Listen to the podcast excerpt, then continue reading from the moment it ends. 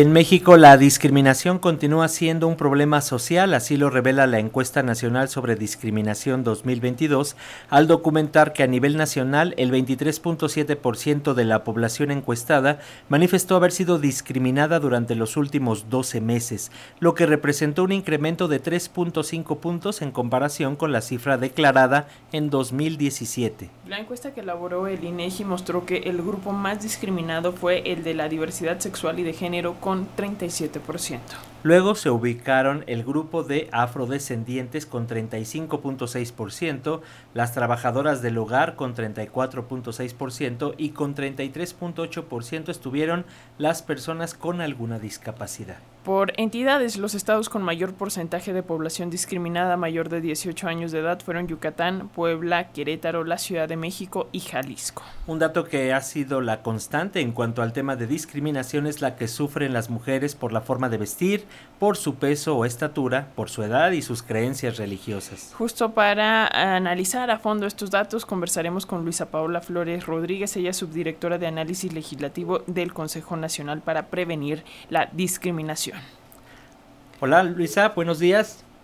Hola, ¿qué tal Alexia, Paco? Muy buen día, muy buen día a toda la audiencia también. Pues muchas gracias. Tenemos aquí estos datos que acabamos de dar a conocer y pues sigue siendo la comunidad de la diversidad sexual y las mujeres quienes sufren los actos de mayor discriminación. ¿Qué acciones está tomando el Consejo Nacional para prevenir la discriminación ante esta realidad, Luisa?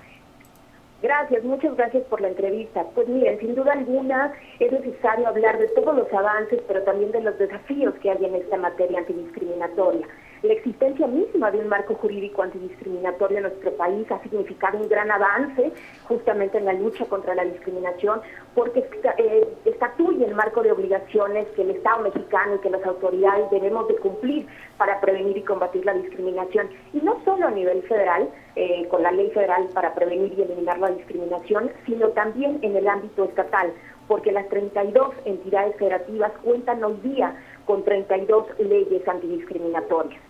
La creación misma del CONAPRED a partir de la ley antidiscriminatoria es justamente un avance relevante porque somos el organismo rector de la política pública antidiscriminatoria en nuestro país. Eh, también contamos con un mecanismo de defensa del derecho a la igualdad y no discriminación, único en su tipo en la Administración Pública Federal, y a través del cual todas las personas que estimen eh, que han sido discriminadas pueden acercarse al CONAPRED y en caso de que se compruebe que se ha cometido una práctica discriminatoria en su contra, se pueden adoptar medidas de reparación y justamente para evitar que se vuelva a repetir esa conducta discriminatoria. Y el hecho de contar con los datos, con información sobre discriminación, como lo es la propia NAVIS, sin duda es un avance importante porque nos permite identificar en dónde está el problema público de la discriminación, en dónde se manifiesta con mayor ímpetu, cuáles son los grupos eh, de población respecto de los cuales se discrimina.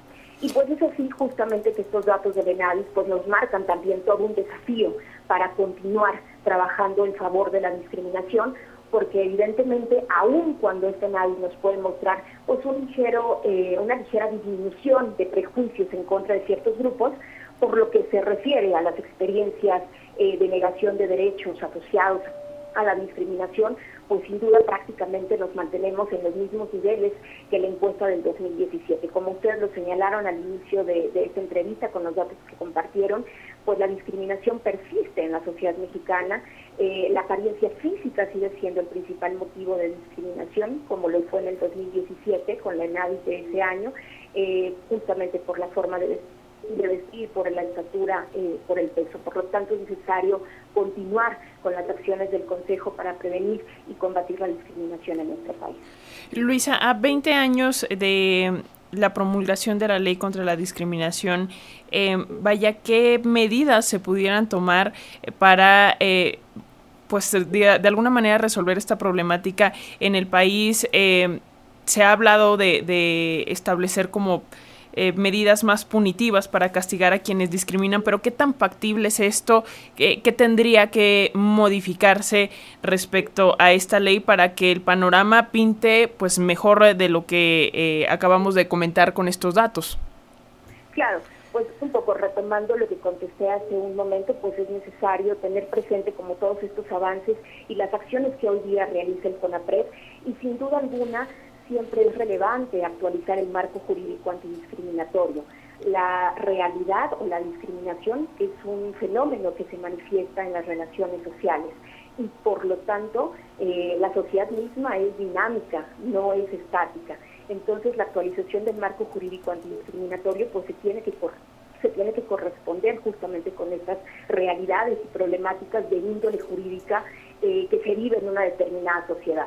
Actualizar nuestro marco jurídico antidiscriminatorio sería, sería relevante porque nos permitiría inclusive armonizarlo con tratados internacionales y con los estándares internacionales en la materia que se han venido adoptando por el Estado mexicano en los recientes años eh, y que nos marcan precisamente una tendencia justamente no solo para la prevención, sino también para la sanción de la discriminación. Entonces, eh, una reforma en ese sentido pues sería eh, relevante para nosotras en la materia y seguir fortaleciendo evidentemente pues todas las atribuciones que hoy día tiene el CONAPRED, como lo mencioné antes, no solamente de apostar a un cambio cultural, sino también con la adopción de estas medidas de no repetición para garantizar justamente que no se vuelvan a cometer los actos discriminatorios. En este sentido, Luisa, desde esos años, como bien lo señalas ya, hace eh, del 2003, donde también se da el nacimiento de CONAPRED, lo recordamos con Gilberto Rincón Gallardo como primer presidente, como primer titular y principal e impulsor. ¿Qué avances has visto en la sociedad mexicana? ¿Consideras que el, la educación cultural está permeando? ¿Qué nos hace falta como sociedad para poder eh, eh, erradicar lo más pronto posible estas prácticas, prácticas discriminatorias? Claro, Paco. Eh, sin duda alguna, como lo mencioné, eh, los datos del ENADI 2022, si bien nos muestran eh, una disminución en algunos prejuicios y a lo mejor cierta apertura respecto a la sociedad mexicana para algunas medidas a favor de la igualdad, por ejemplo, hay más aceptación en cuanto a estas reformas legislativas para el matrimonio entre personas del mismo sexo o hay un ligero incremento precisamente para la homologación de las licencias de maternidad y paternidad. Todavía en la sociedad mexicana lo que nos hace falta es seguir combatiendo los prejuicios, los estereotipos y los estigmas que hay en relación a determinados grupos de población. Esos elementos y esos factores, el prejuicio y el estigma, son los que siguen siendo la base, el fundamento o el origen de la discriminación en nuestro país. La ENADIS nos revela que la sociedad mexicana sigue siendo una sociedad que discrimina. Por lo tanto, lo que nos hace falta es seguir apostando para combatir estos prejuicios, que no son otra cosa más que concepciones pues negativas, muchas veces eh, falsas y que se generan, insisto, alrededor de ciertos grupos de población y lo que hace es que se les desacredita, se les desvaloriza como personas y muchas veces también les comento que es el origen de que se les desconozcan estos derechos. Por lo tanto, es necesario eh, seguir trabajando justamente eh, por este cambio cultural eh, más allá también de eh, un, reforzamiento jurídico, con el propósito de que, por una parte, que las personas se vuelvan cada vez más conscientes de la existencia de prácticas discriminatorias en cualquier entorno, pero también de que se vuelvan más conscientes de sus propias experiencias de discriminación.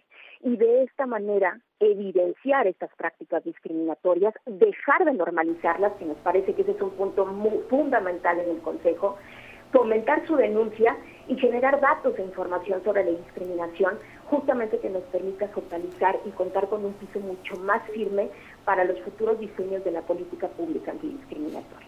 Pues en ese camino estamos para prevenir y erradicar la discriminación y que todas y todos eh, podamos eh, desarrollarnos libremente. Luisa Paula Flores Rodríguez, subdirectora de Análisis Legislativo del Consejo Nacional para Prevenir la Discriminación, muchísimas gracias por estos minutos para las audiencias de la radio pública y seguimos en comunicación. Muchísimas gracias a ustedes. Que tengan buen día. Igualmente, gracias.